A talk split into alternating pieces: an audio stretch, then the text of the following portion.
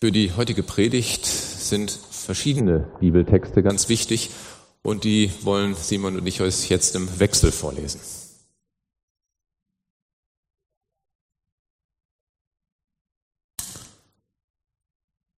Jesaja 46, die Verse 9 bis 10. Ich bin Gott und sonst keiner. Ein Gott, dem nichts gleicht, der ich zuvor verkündige, was hernach kommen soll. Und vor Zeiten, was noch nicht geschehen ist. Und der ich sage, was ich beschlossen habe, geschieht.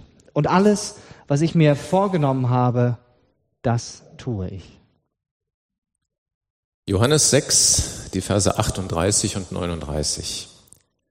Jesus sagt, denn ich bin nicht vom Himmel herabgekommen, um zu tun, was ich will, sondern um den Willen des Vaters zu erfüllen, der mich gesandt hat. Und das ist sein Wille. Kein einziger von denen, die mir anvertraut hat, die er mir anvertraut hat, soll verloren gehen. Ich werde sie alle am letzten Tag vom Tod auferwecken. 1. Timotheus 2, Vers 4, Kapitel 2, Vers 4. Gott will, dass alle Menschen errettet werden und zur Erkenntnis der Wahrheit kommen. 2. Petrus 3, Vers 9. Wenn manche also meinen, Gott würde die Erfüllung seiner Zusage hinauszögern, dann stimmt das einfach nicht. Gott kann sein Versprechen jederzeit einlösen, aber er hat Geduld mit euch und will nicht, dass auch nur einer von euch verloren geht. Jeder soll Gelegenheit haben, zu Gott umzukehren. Römer 12, Vers 2. Passt euch nicht den Maßstäben dieser Welt an, sondern lasst euch von Gott verändern, damit euer ganzes Denken neu ausgerichtet wird nur dann könnt ihr beurteilen, was Gottes Wille ist, was gut und vollkommen ist und was ihm gefällt. 1. Thessalonicher Kapitel 4 Vers 3 Denn das ist der Wille Gottes, eure Heiligung.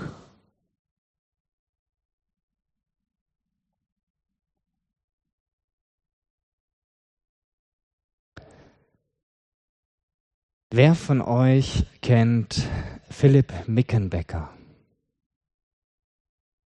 Okay, einige Hände gehen hoch, tendenziell eher von den Jüngeren.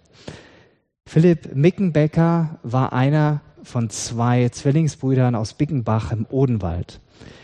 Mit seinem Bruder Johannes hat er ganz viele abenteuerliche Dinge auf die Beine gestellt und ganz viele Menschen seit einigen Jahren damit begeistert. Bekannt geworden sind die beiden über ihren YouTube-Kanal The Real Life Guys. Vielleicht hast du schon mal dieses Bild hier gesehen, genau. Das ist der YouTube-Kanal, der fast 1,4 Millionen Abonnenten hat. Und das ist schon ziemlich viel für einen deutschen Kanal. Ihre Videos wurden millionenfach angeklickt.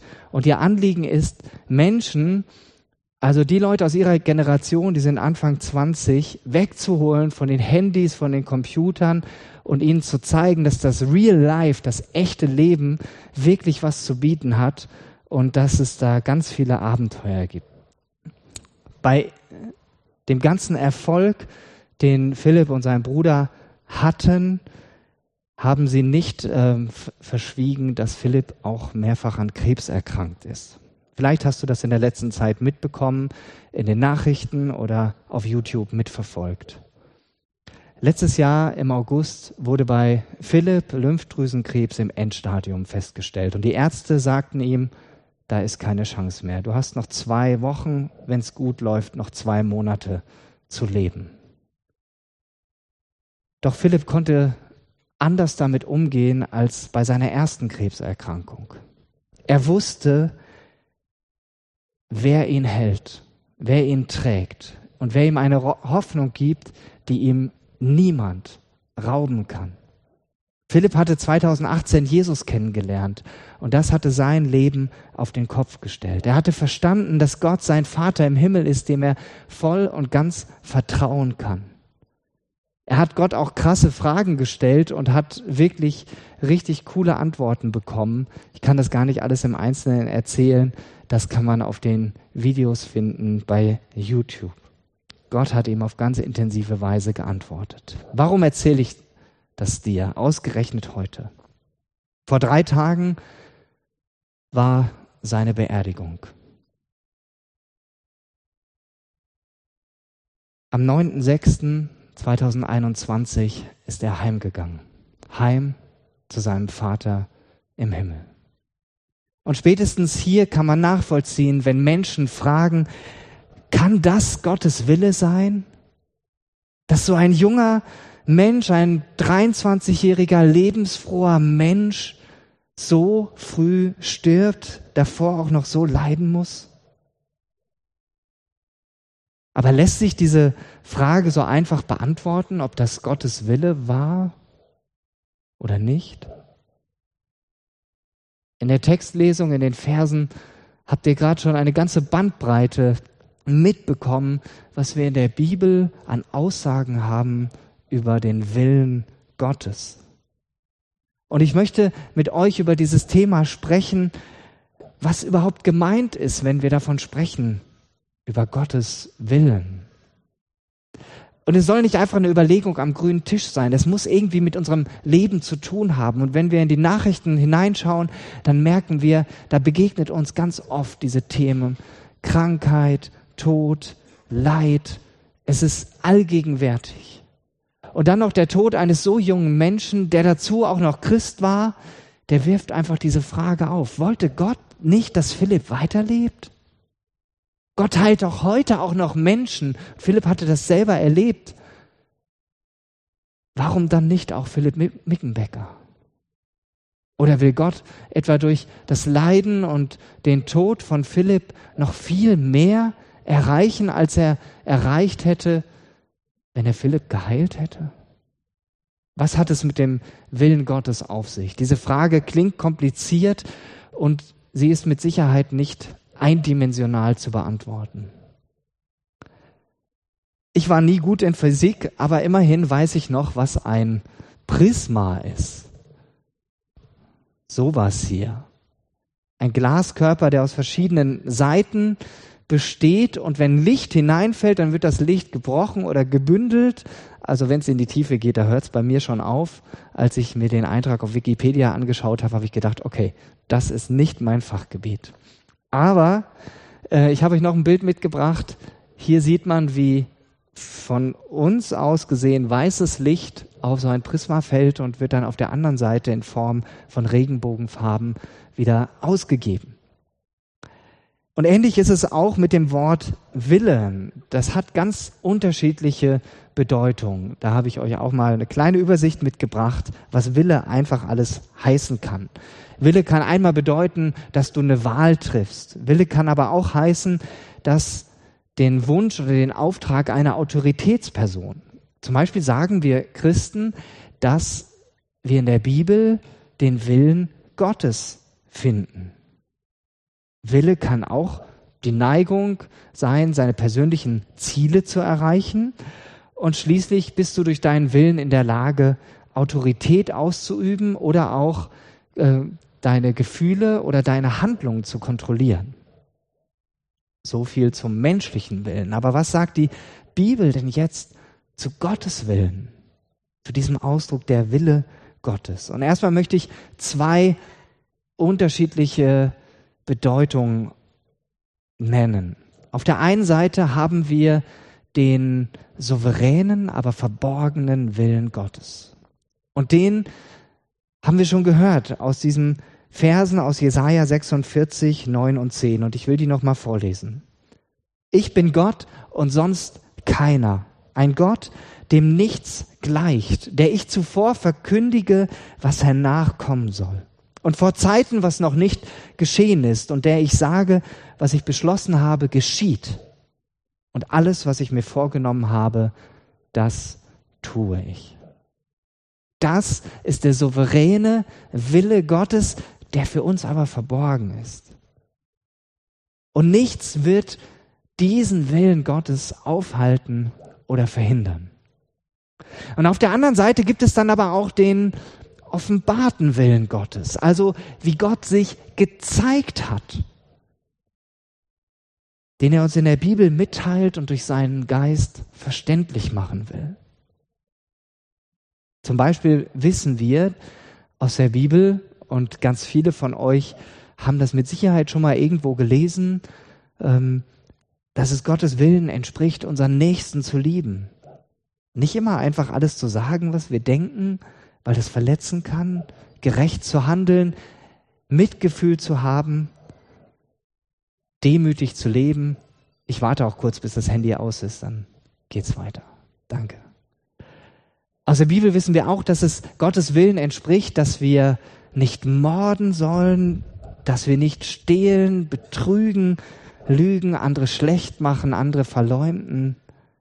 Das alles entspricht Gottes Willen, den er uns offenbart hat. Und das haben sich nicht einfach Menschen ausgedacht, sondern das sagt uns Gott in seinem Wort. Ironischerweise neigen wir Menschen oft dazu, dass wir, und damit beziehe ich uns Christen mit ein, und ich ähm, kann mich da gar nicht ausnehmen, wir neigen dazu, dass wir Gottes offenbarten Willen übersehen und uns viel zu sehr danach ausstrecken, seinen verborgenen Willen zu erfahren. Und ich sage das mal etwas zugespitzt, wie ich das in einem Artikel gefunden habe. Da heißt es, wir wollen oft den verborgenen Willen Gottes für die Zukunft kennen, ob es jetzt Berufswahl, Partnerwahl, Berufung, oder werde ich im Alter finanziell abgesichert sein? Bleib ich gesund? Und diese Fragen da eine Antwort drauf haben, während wir in der Gegenwart im Ungehorsam gegen seinen offenbarten Willen leben. Oder in eigenen Worten ausgedrückt, ich erwarte von Gott, dass er mir zeigt, was ich gar nicht wissen kann oder vielleicht hier gar nicht wissen werde. Solange er, und solange er das nicht tut, kann ich ja tun und lassen, was ich will. Gott hat es mir ja nicht gezeigt. Das ist natürlich ein bisschen zugespitzt, aber dann auch ein ziemlich schiefes Bild von Gottes Willen. Wenn wir einerseits das, was wir von Gottes Willen schon erkannt haben, ausspielen gegen das, was wir noch nicht von Gottes Willen erfahren haben. Und was wir vielleicht auch nie wissen werden. Vielleicht erst im Himmel, wo Jesus gesagt haben, hat zu seinen Jüngern, dann werdet ihr mich nichts mehr fragen. Und deshalb ist es gut, wenn wir uns der Frage, was Gottes Wille noch bedeutet, aus einer anderen Perspektive nähern, wie sie uns in der Bibel gezeigt wird. Und ich habe dafür das Bild von einem Trichter ausgewählt, weil es quasi ganz groß anfängt. Und ganz oben steht der Schöpfungswille Gottes, danach kommt der Heilswille Gottes und dann Gottes Wille zu unserer Heiligung. Da will ich jetzt näher drauf eingehen und ich mute euch hier vor Ort und euch zu Hause auch das zu, auch wenn du vielleicht zwischendurch denkst, Simon, das ist viel zu viel Input. Aber ich will euch das zumuten, weil es darum geht, dass wir tiefer verstehen wollen, was Gottes Wille ist. Und deshalb einfach Ohren auf, gut zuhören und ich hoffe, dass du dadurch einen tieferen Einblick bekommst, was Gottes Wille ist. Gottes Schöpfungswille als erstes. Durch Gottes Willen sind die Erde und alle Dinge auf dieser Erde entstanden. Und Gott handelt aus freiem Willen. Er kann uneingeschränkt handeln. Sein Wille geschieht bereits jetzt im Himmel. Und es gibt niemanden, der auf Dauer Gottes Willen widerstehen kann. Der Wille Gottes soll Mittelpunkt des gesamten Lebens sein. Und letztlich gilt für jeden Menschen, was Paulus in Römer 11, 36 schreibt. Denn alles kommt von ihm, alles lebt durch ihn und alles vollendet sich in ihm. Ihm gebühren Lob und Ehre in alle Ewigkeit. Dieser uneingeschränkte Wille Gottes der soll auch hier auf Erden bei dir und bei mir zur Geltung kommen. Genau darum geht es in dieser Bitte im Vater unser. dein Wille geschehe, wie er im Himmel bereits geschieht, so auch hier auf der Erde. Seit dem Sündenfall im Paradies sind wir aber nicht mehr in der Lage, Gottes Willen zu tun. Wir sind nicht mehr frei, diesen Willen Gottes zu tun, wo wir vorher zu in der Lage waren. Und Paulus sagt das so, da ist die ganze Schöpfung von betroffen. Alles ist der Herrschaft der Sünde unterworfen. Unser Wille, der tendiert zum Bösen. Und Paulus sagt das in 2 Timotheus 2,26 so, dass wir Menschen gefangen sind, und jetzt Ohren auf, um den Willen des Teufels auszuführen. Das ist schon krass, aber es ist so, wenn wir nicht frei sind, Gottes Willen zu tun, dann tendieren wir dazu, das zu tun, was der Teufel uns einflößen will. Der natürliche Mensch, der tut nicht mehr den Willen Gottes, sondern eher den eigensüchtigen Willen. Das, was wir wollen. Unser Ego ist oft ganz groß. Und warum ist das so? Weil wir getrennt von Gott sind. Das bedeutet nicht, dass der Mensch nicht auch eine gewisse Entscheidungsmöglichkeit hat, auch das Gute zu wählen. Sonst wäre diese Welt ja nur schlecht. Es gibt ja auch Gutes auf der Welt und es gibt ganz viel Gutes auf der Welt, auch durch Menschen, die nicht an Gott glauben. Aber erst durch die Wiedergeburt. Und die geschieht nicht durch menschliche Zeugung oder und Geburt, sondern nach dem Willen Gottes durch sein Wort. Erst durch die Wiedergeburt wird der natürliche Mensch wieder in die Lage versetzt, den Willen Gottes tun zu können. Der Schöpfungswille Gottes hat also ganz konkret etwas mit dir persönlich zu tun. Denn Gott wollte und will, dass du lebst, hier und jetzt. Ist das nicht cool? Gott will, dass du lebst. Und er will dich in die Lage hineinversetzen, dass du seinen Willen auch tun kannst. Und Grundlage, dass du das tun kannst, dafür ist der Heilswille Gottes. Denn Gott will, dass kein Mensch verloren geht, sondern jeder ewiges Leben empfängt. Jeder. Oder dieser Vers doch mal aus 1 Timotheus 2, Vers 4. Gott will, dass alle Menschen gerettet und zur Erkenntnis der Wahrheit kommen. Dafür hat Gott seinen Sohn gesandt. Und Jesus kam hierher und er lebte nie für sich selbst, sondern um den Willen des Vaters zu tun, so hat er das gesagt. Und sein Leben hinzugeben, damit wir zu Gott kommen können, damit du zu Gott kommen kannst. Deswegen hat Jesus sich als Opfer hingegeben, um zu sterben, damit wir leben können. Und der Wille Gottes im Neuen Testament, der ist immer sein Heilswille, dass er dein und mein Heil im Blick hat.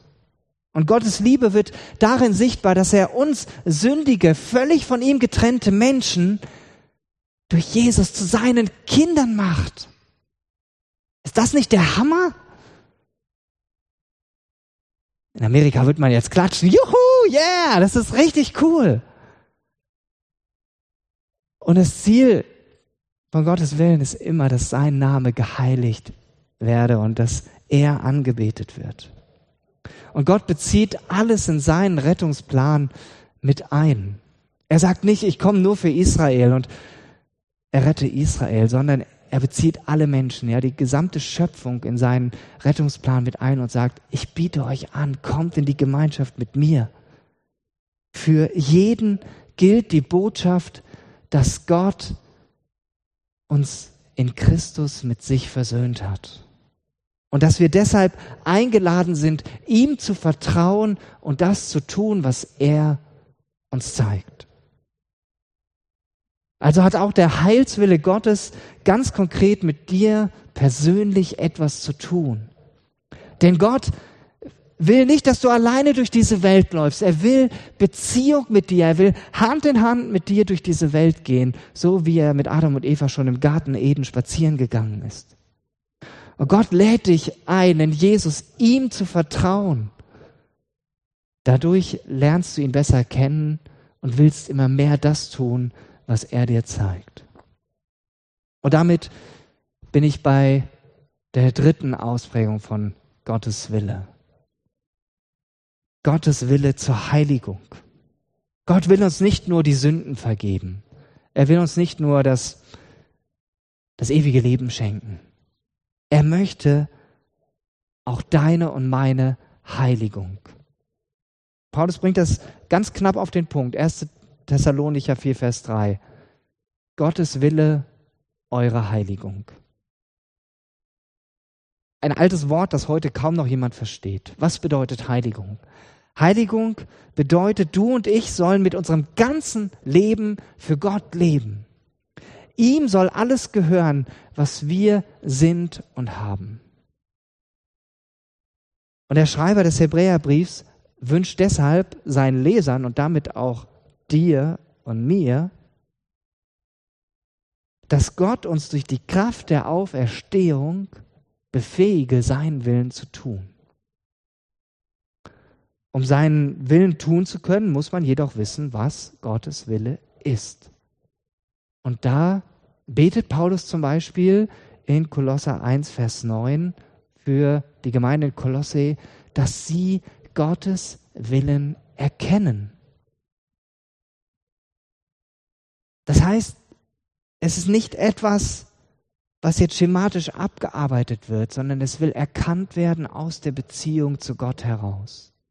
Ein lebendiger Prozess. Wenn Gott uns etwas zeigt durch seinen Geist, dann folgt immer auch daraus im Gehorsam diesen Schritt zu gehen. Ich vermute mal, Yannick, ich ähm, habe das jetzt nicht abgesprochen mit dir, dass du auch irgendwo diesen Impuls bekommen hast, hey, das möchte ich gerne tun.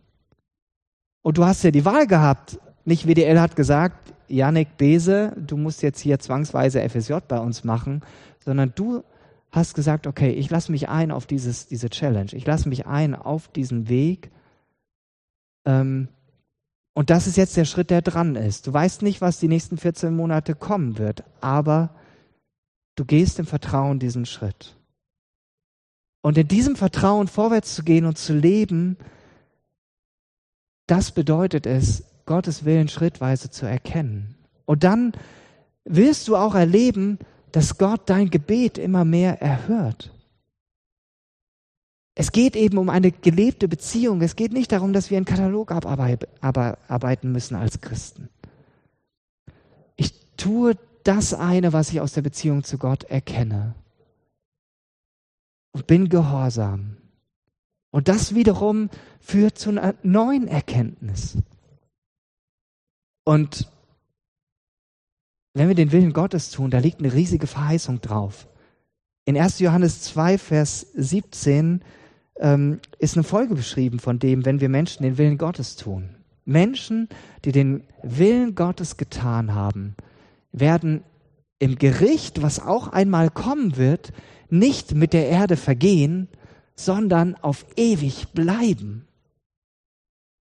Also wie gut ist es, wenn wir uns nach Gottes Willen ausstrecken. Und das gilt auch dann, wenn wir Schweres in unserem Leben mitmachen, wenn wir Leid erleben. Das gehört zu Gottes Plan auch dazu. Das klammert er nicht aus. Aber er rüstet uns gleichzeitig aus und gibt uns die Geduld dazu, das zu ertragen und durchzuhalten. Und gerade dieser dritte Wille, dass Gott sich von uns wünscht, dass wir unser ganzes Leben für ihn leben, der fordert dich und mich persönlich total heraus. Denn da geht es nicht um Schema F. Das ist nicht 0815. Es gibt keine Schablone. Es braucht Vertrauen in die Führung durch den Heiligen Geist. Und das ist nichts, was ich dir hier abnehmen kann, indem ich dir sonntags hier was erzähle, sondern es ist was, wo du jeden Tag neu herausgefordert bist in deiner Beziehung mit Jesus. Und es kann durchaus sehr verschieden sein, wie Gottes Wille für jeden Einzelnen von uns aussieht im Alltag. Aber wenn du dich darauf einlässt, dann führt es dazu, dass du Gott mit deinem ganzen Leben ehrst. Das war jetzt eine ganze Menge Input. Und vielleicht raucht dir jetzt der Kopf und du denkst, das kann ich mir gar nicht alles merken. Und ich sage dir auch, das kannst du dir gar nicht alles merken. Aber du hast die Möglichkeit, das nochmal nachzuschauen. Das ist ja der Vorteil an der Videopredigt. Du kannst es dir auch nochmal anschauen.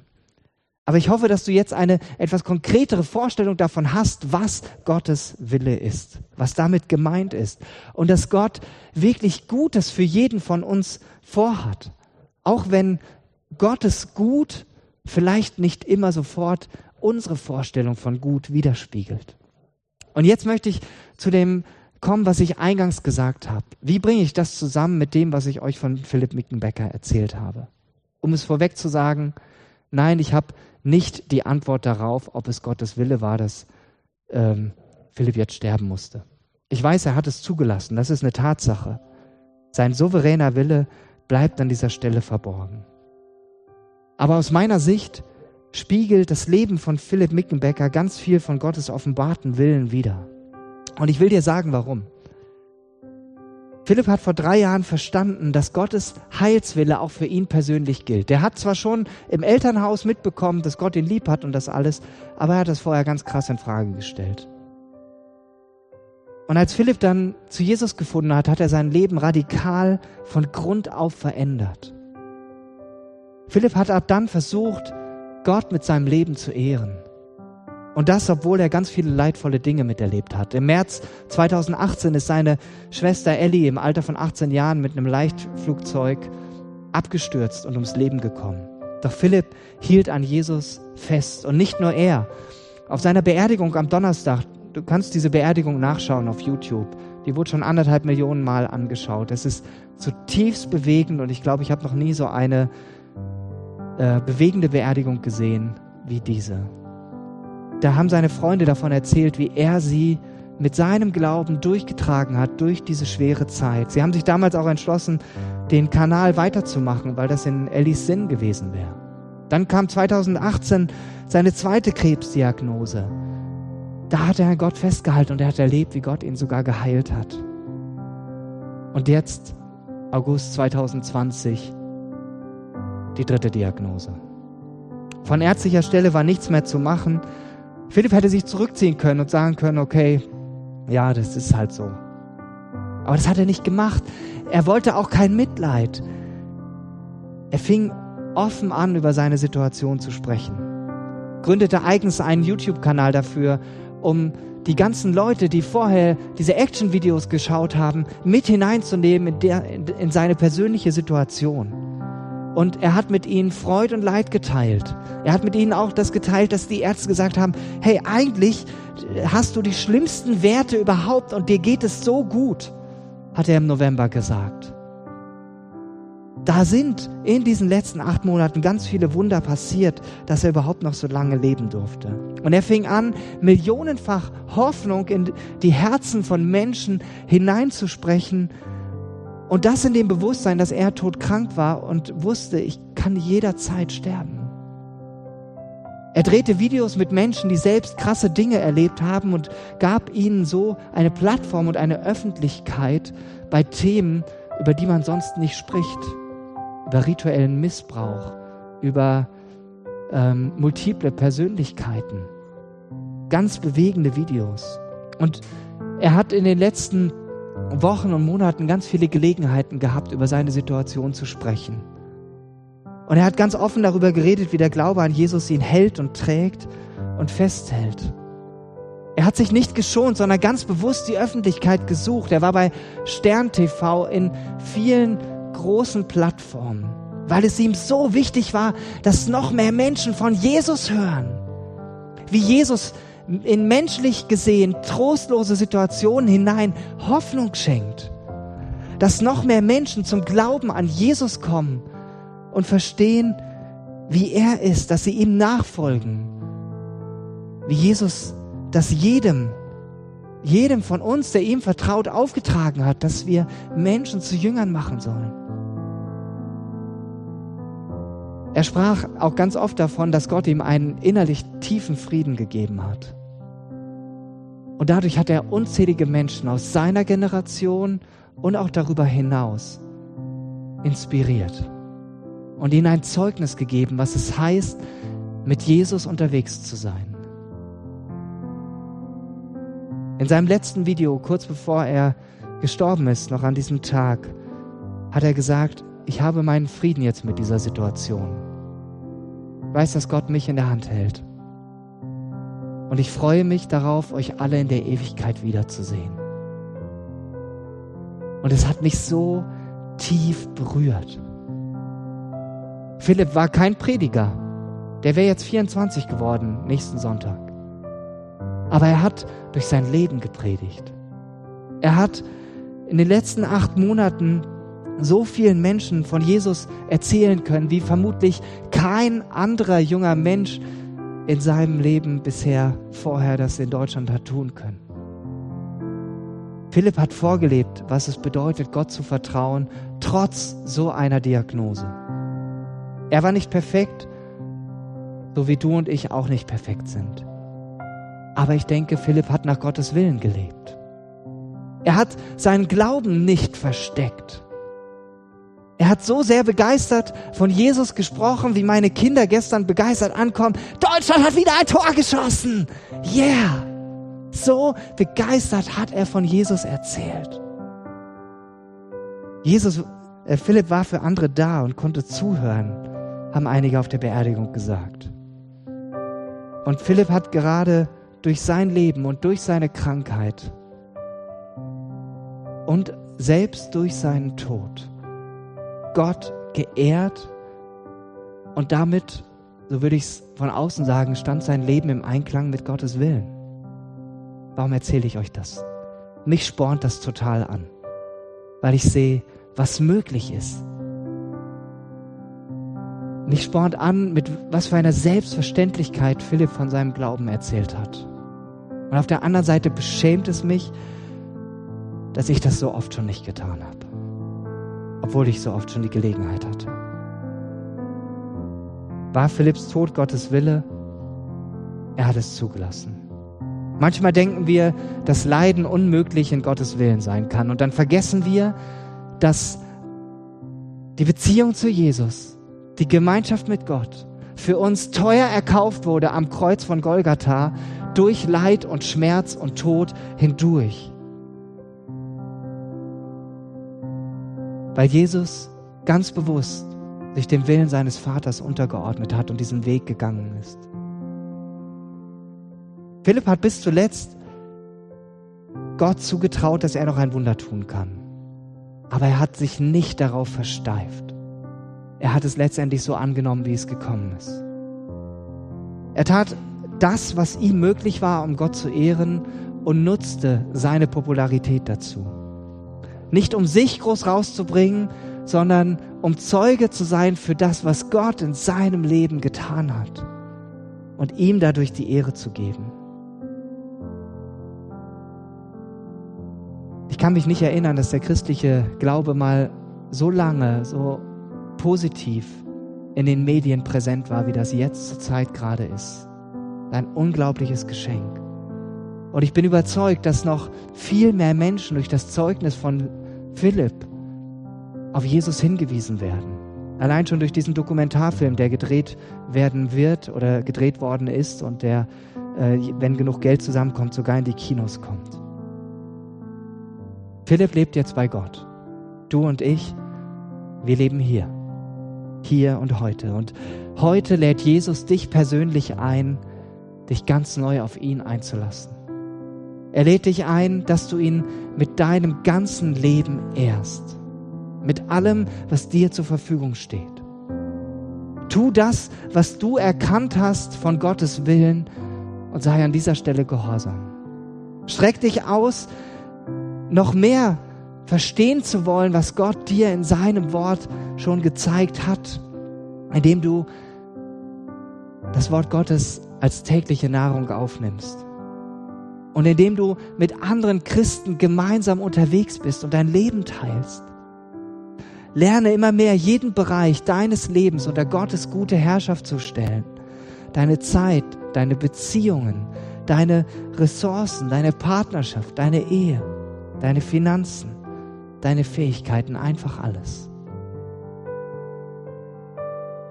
Liebe ganz praktisch deinen Nächsten, wer auch immer das ist. Achte auf deine Worte und bete Gott mit deinem ganzen Herzen an. Vertraue darauf, dass Gott nach seinem Willen die Dinge zu deinem Besten führen wird. Auch wenn sein Bestes für uns manchmal anders aussieht, als wir uns das vorstellen. Und während du in beständiger Hoffnung mit Jesus lebst, dann sag ihm einfach Danke, dass sein Wille immer gut ist. Denk mal drüber nach. Gibt es einen Bereich, den du ganz besonders neu unter Jesu Herrschaft stellen willst? Vielleicht auch zum allerersten Mal. Wenn das so ist, dann möchte ich dich einladen, jetzt das folgende Ge Gebet mitzusprechen, was hier vorne steht.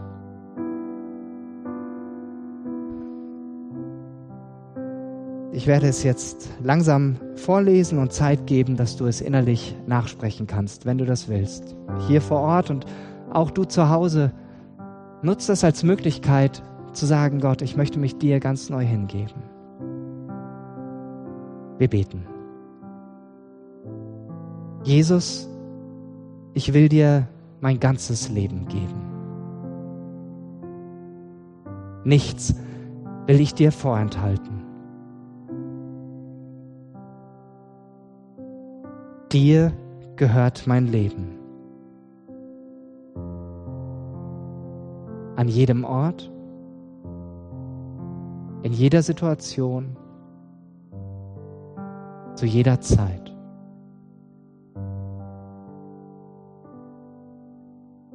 Ich danke dir, dass ich dadurch mein Leben nicht verliere, sondern gewinne.